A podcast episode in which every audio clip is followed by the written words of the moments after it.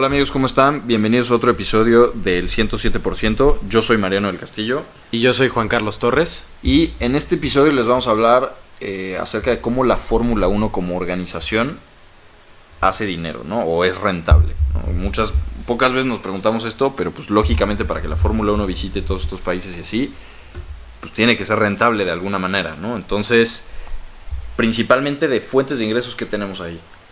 Pues sí, hay que recordar que la Fórmula 1 es una empresa y pues una empresa tanto tiene que ser rentable y tiene que tener ingresos para poder seguir desarrollándose, ¿no? De fuentes principales de ingresos tenemos las cuotas de transmisión de, de televisión y recordamos que eh, pues la Fórmula 1 tiene su propia, eh, sus propias transmisiones que son en F1 TV y la, eh, la Fórmula 1 le cobra los, derechos los derechos de transmisión a Fox o a Sky Sports, o Sky Sports, o etc- hay- hay etcétera, ¿no?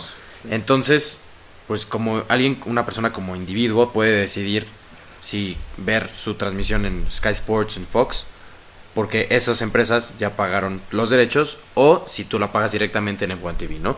Entonces, esos es principalmente los ingresos en, con respecto a cuotas de transmisión. Y también tenemos los patrocinios de Fórmula 1, que son los que siempre vemos en todas las carreras, que son en este caso Crypto.com, Rolex, Heineken, ¿no?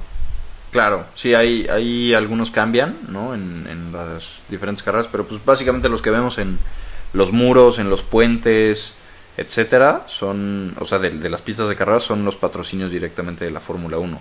Ahora, una fuente de ingresos muy importante para la Fórmula 1 también son las cuotas por tener una carrera de Fórmula 1, ¿no? Lógicamente no es como que la Fórmula 1 dice, ah, pues quiero correr aquí, voy y corro, ¿no? En el caso, por ejemplo, de México, eh, lo que México tiene que hacer y, cualquier otro gran premio tiene que hacer es pagarle a la Fórmula 1 aproximadamente el contrato en México fue como de 35 a 40 millones de dólares al año, ¿no? Esto en, en la primera fase que fue 2015-2020, eh, para que la Fórmula 1 pueda venir a México. En el caso de México, que el, que el autódromo había que hacer las remodelaciones, se tuvieron que, que agregar unos 50 millones más o menos más de dólares para remodelar el autódromo y que cumpla con, con las reglas que se tienen que cumplir de la FIA.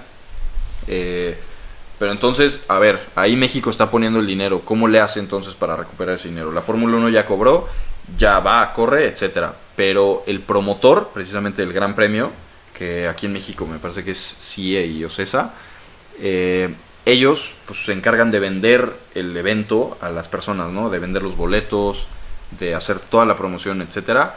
Y de ahí, pues el promotor es recupera esa, ese gasto eh, y obviamente obti- obtiene también una utilidad, ¿no? Entonces, en todas las carreras, menos en Mónaco, se hace esto, ¿no? Para que la Fórmula 1 pueda eh, ir y correr ahí, pues se necesita pagar y se necesita cumplir con, todo, con todos los requisitos que te pide, ¿no?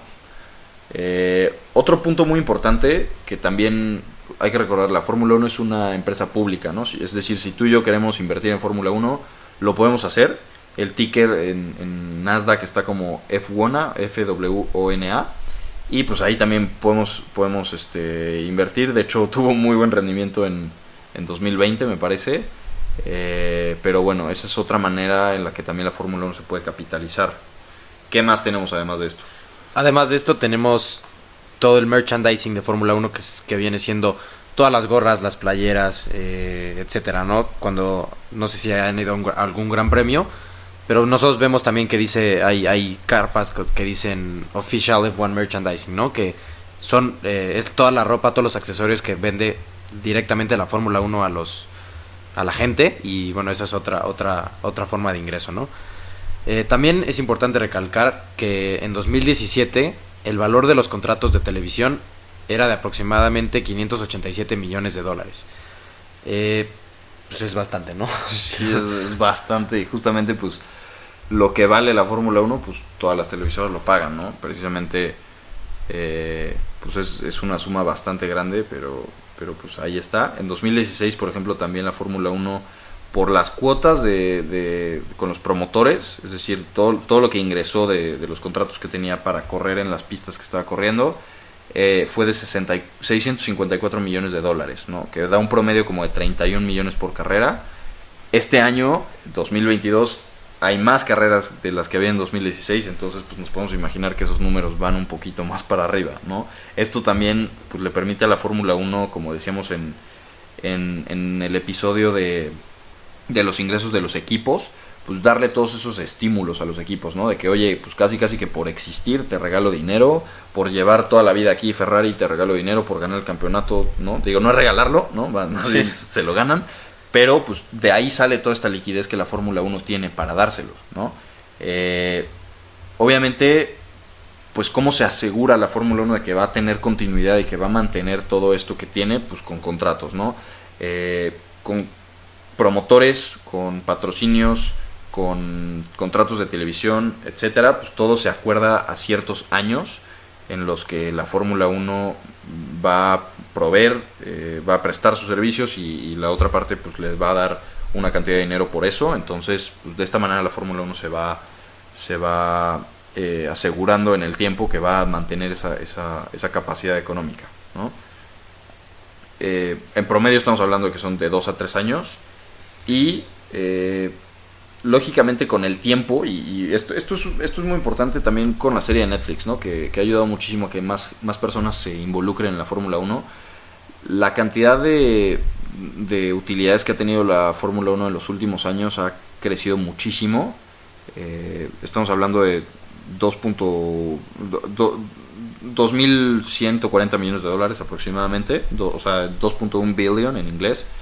Eh, entonces, digo, esto, esto es bastante, ¿no? Es bastante dinero para, la, para pues, lo que nosotros pensaríamos que podría generar.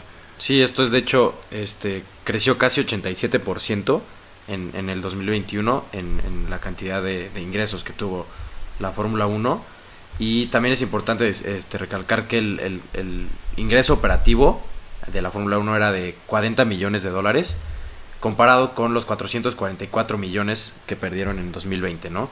Entonces, considerando que pues salió la serie de Netflix, etcétera, pues podemos decir que obviamente tuvo una una recuperación financiera muy grande y bueno, sobre todo yo creo que también este la Fórmula 1 hizo este este como deal con Netflix porque sabían que les convenía como tener pues esta aumentar su su su todo el mundo que los ve, ¿no? Entonces, al aumentar esto, pues les, les, dio resultados y podemos ver que se recuperó, porque sí llegó a estar la Fórmula 1 en, crisis económica, ¿no? Entonces, pues prácticamente la Fórmula 1 debería agradecerles a todas las personas que, que se metió en este mundo de, la Fórmula 1 y de la serie de Netflix, porque pues de alguna forma salvaron como la, la Fórmula 1 como empresa, ¿no?